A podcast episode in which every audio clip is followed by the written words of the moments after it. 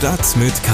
News für Köln. Der tägliche Podcast des Kölner Stadtanzeiger mit Christian Mack. Hallo und herzlich willkommen zu Ihrer täglichen Dosis Köln News zum Anhören. Schön, dass Sie eingeschaltet haben. Unsere Themen für Mittwoch, den 6. Juli sind Sommerhitze und Fluss direkt vor der Tür. Warum Baden im Rhein trotzdem gar keine gute Idee ist.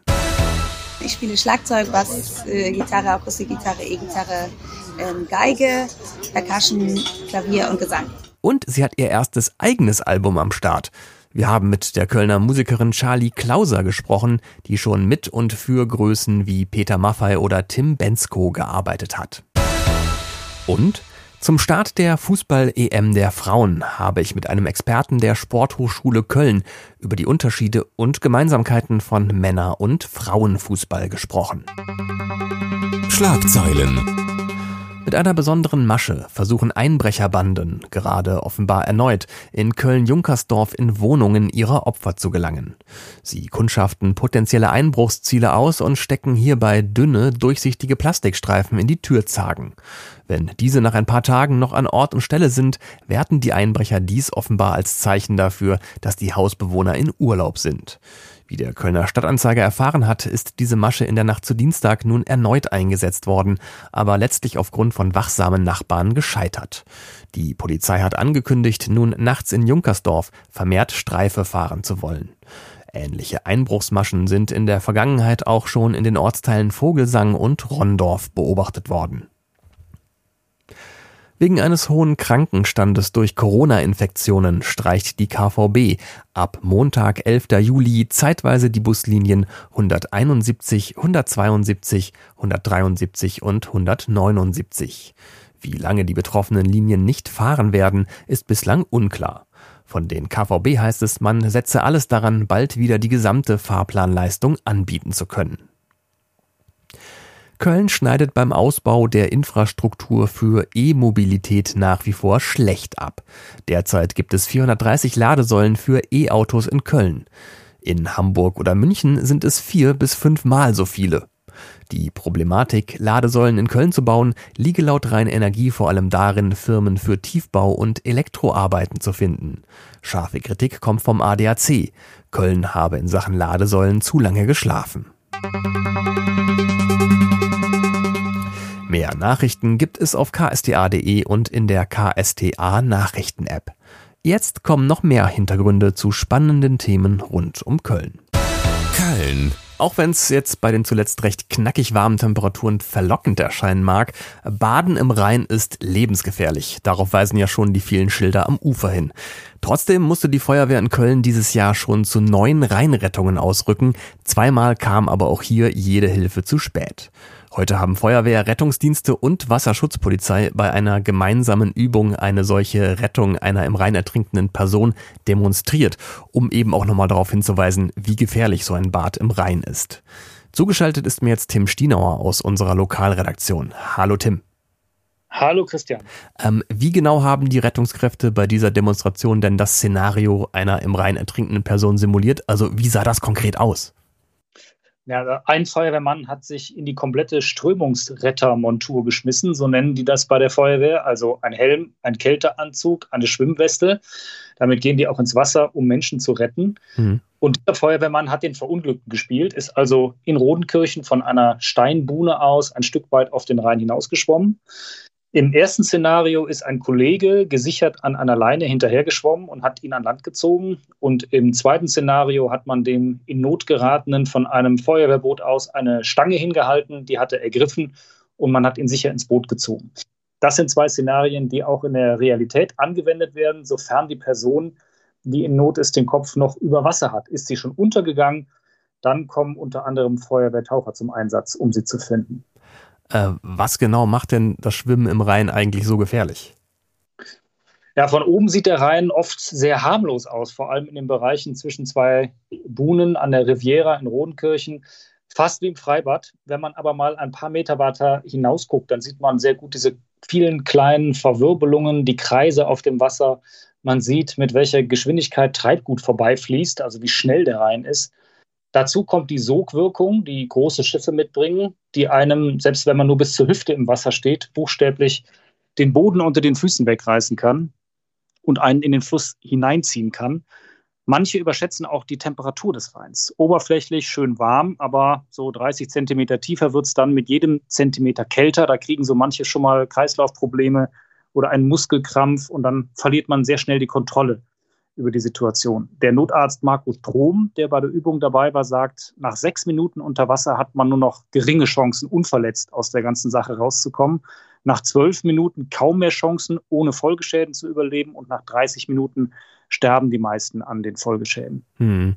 Ähm, wenn ich jetzt jemanden sehe, der im Rhein zu ertrinken droht, ähm, dann rufe ich natürlich die 112 an. Ähm, welche Abläufe setzt das in Gang und was kann ich tun, bis professionelle Hilfe dann eingetroffen ist? Ja, eines sollte man jedenfalls nicht tun, sagt Feuerwehrtaucher Marco Clemens, nämlich unkontrolliert hinterher springen und versuchen, der Held zu sein. Stattdessen sollte man sofort den Notruf wählen, also die 112, und schildern, wo genau man sich befindet. Zur Orientierung gibt es am Rheinufer alle paar hundert Meter diese weißen Steintafeln mit der schwarzen Rheinkilometrierung draufgeschrieben.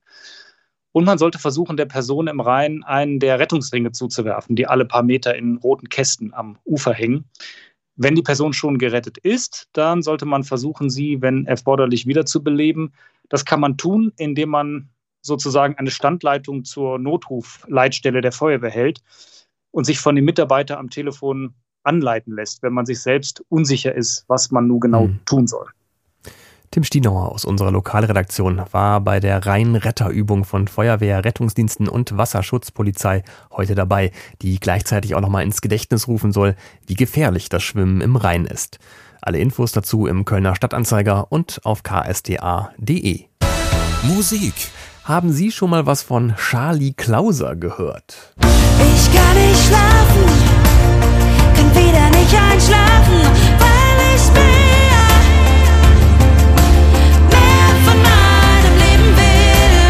Ich blicke in überwiegend ratlose Gesichter, aber ich wette, Sie haben doch schon mal was von ihr gehört, ohne es überhaupt gemerkt zu haben. Die Kölnerin und Multi-Instrumentalistin ist nämlich unter anderem als Background-Sängerin, Musikerin und Produzentin für Größen wie Peter Maffay, Sascha oder Tim Bensko unterwegs. Wir haben sie zum Interview in einem Café getroffen und unter anderem nach ihrem Lieblingsmoment mit einem der Künstler gefragt, mit dem sie schon gearbeitet hat. Tatsächlich bei der Tour 2018 von Johannes Oerding habe ich das erste Mal mit eigenen Songs in der Dimension ähm, Musik gemacht und äh, das war wirklich ein bewegender Moment, mit ihm dann einen Song von mir zu singen. Das war wirklich ähm, ja, sehr inspirierend. Stichwort eigene Songs. Ihr aktuelles Soloalbum Mehr ist jetzt rausgekommen. Zehn eigene Songs von ihr gesungen und gespielt. Ähm, ist man da als Künstlerin eigentlich angekommen? Ja, dieses Angekommen äh, ist tatsächlich ein gutes Thema, das mich auch in einem Song von meinem Album beschäftigt. Ich habe einen Song, der heißt Zuhaus und geht genau darum, wann man sich angekommen fühlt, wenn man sich zu Hause fühlt. Und ähm, ich glaube, ich bin da angekommen, wo ich jetzt starten kann, weil ich fühle mich dadurch, dass mein Album jetzt draußen ist, wirklich sehr glücklich und zufrieden. Und das ist für mich jetzt gerade so der Startschuss, endlich die Musik umzusetzen, die schon jetzt irgendwie seit 31 Jahren in mir schlummert. Ja, das klingt befreiend. Ähm, an dieser Stelle bietet es sich natürlich voll an, nochmal kurz in das Lied reinzuhören, das sie da gerade erwähnt hat, in den Song Zu Haus. Sag mir, wo bin ich zu Haus? Bin ich irgendwo zu Haus? Und die Antwort auf diese Frage nach dem Zuhause könnte natürlich auch jetzt ganz einfach und platt Köln heißen, denn da wohnt Charlie Klauser. Ah, ich liebe Köln. Das ist so ein Insider bei uns immer, wenn wir über eine Brücke fahren, dann äh, sagen wir in der Familie immer, ich liebe Köln. Das hat mein damaliger Fahrlehrer gesagt.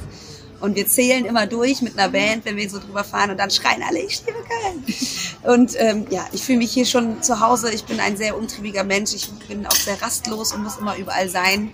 Aber ähm, Köln ist schon auch echt Heimat. Das ganze Porträt über die Kölner Musikerin Charlie Klauser, die unter anderem schon mit und für Peter Maffay gearbeitet hat und jetzt mit Mehr ihr eigenes Studioalbum draußen hat, gibt es natürlich im Kölner Stadtanzeiger und auf ksta.de. Sport. Heute beginnt in England die Fußball-EM.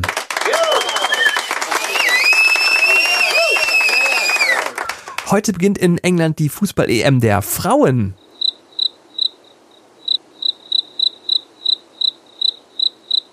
Ja, so oder so ähnlich kann man den Stellenwert des Frauenfußballs bei uns veranschaulichen. Ähm, in Sachen Reichweite, Popularität und Bezahlung herrscht da bei uns ja noch ein Riesengap zwischen Männerfußball und Frauenfußball. Und es gibt nach wie vor die alten, in der Regel männlichen Vorurteile gegen den Fußball, den Frauen spielen. Zu unathletisch, zu langsam, technisch zu schlecht und so weiter und so fort. Ähm, zugeschaltet ist mir jetzt einer, der diese Vorurteile wissenschaftlich belegen oder eben widerlegen können müsste, nämlich Professor Dr. Daniel Memmert von der Sporthochschule Köln. Er ist Professor am Institut für Trainingswissenschaft und Sportinformatik. Hallo, Herr Memmert. Ich grüße Sie. Ja, wie sieht's denn jetzt aus? Ist Frauenfußball wirklich langsamer und unathletischer als Männerfußball? Ich glaube, dass sich der Frauenfußball extrem weiterentwickelt hat in den letzten äh, Jahren, dass da vor allem auch an der Physis extrem viel gemacht wurde. Dennoch darf jetzt keiner erwarten, dass sich die jetzt komplett angleichen, ähm, der Männer- und der Frauenfußball. Dazu gibt es einfach zu große biologische Unterschiede.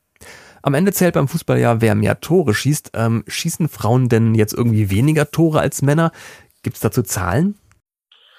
Äh, Tore, die Anzahl der Tore ähm, ist ja auch ein Zufallsfaktor, ungefähr im Männerfußball bei 42 Prozent. Eine Frauenstudie gibt's da noch nicht in dem Bereich.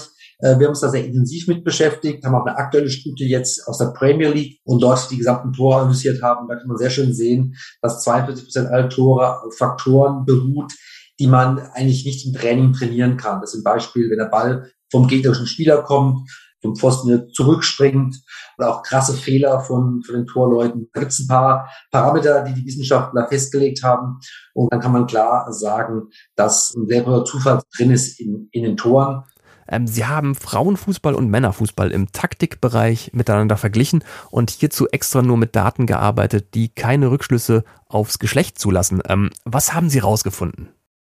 Die Raumkontrolle im letzten 30 Meter Bereich oder im 16er oder auch äh, der Pressing-Index, den wir herangezogen haben. Da gibt es gar keinen Unterschied mehr zwischen Frauenfußball.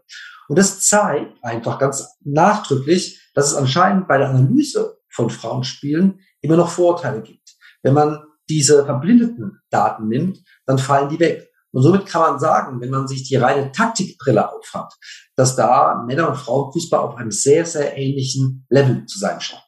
Was müsste sich denn Ihrer Meinung nach ändern, damit Frauenfußball auch bei uns populärer wird? Ja, ich glaube, es hängt ähm, sehr auch von der Kultur und von der Gesellschaft ab. Wenn Sie nach Amerika schauen und nach Kanada beispielsweise, dann ist natürlich der Frauenfußball viel, viel populärer als der Männerfußball. Das heißt, bei den Länderspielen gehen viel mehr ähm, Fans ähm, in die Stadion, wenn die Frauen spielen, nicht wenn die Männer spielen. In Europa ist es tatsächlich ähm, anders. Wobei, wenn Sie Richtung Schweden schauen, beispielsweise ja auch ähm, der Frauenfußball äh, sehr dominant ist und sehr populär ist.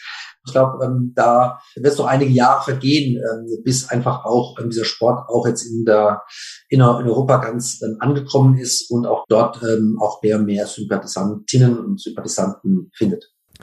Professor Dr. Daniel Memmert über Unterschiede und vor allem Gemeinsamkeiten von Frauenfußball und Männerfußball aus wissenschaftlicher Sicht.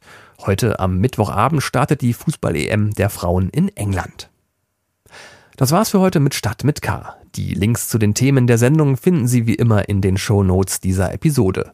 Mehr Podcasts von uns gibt's auf ksta.de slash podcast und überall da, wo es Podcasts gibt. Mein Name ist Christian Mack, danke fürs Reinhören und bleiben Sie gesund. Stadt mit K. News für Köln. Der tägliche Podcast.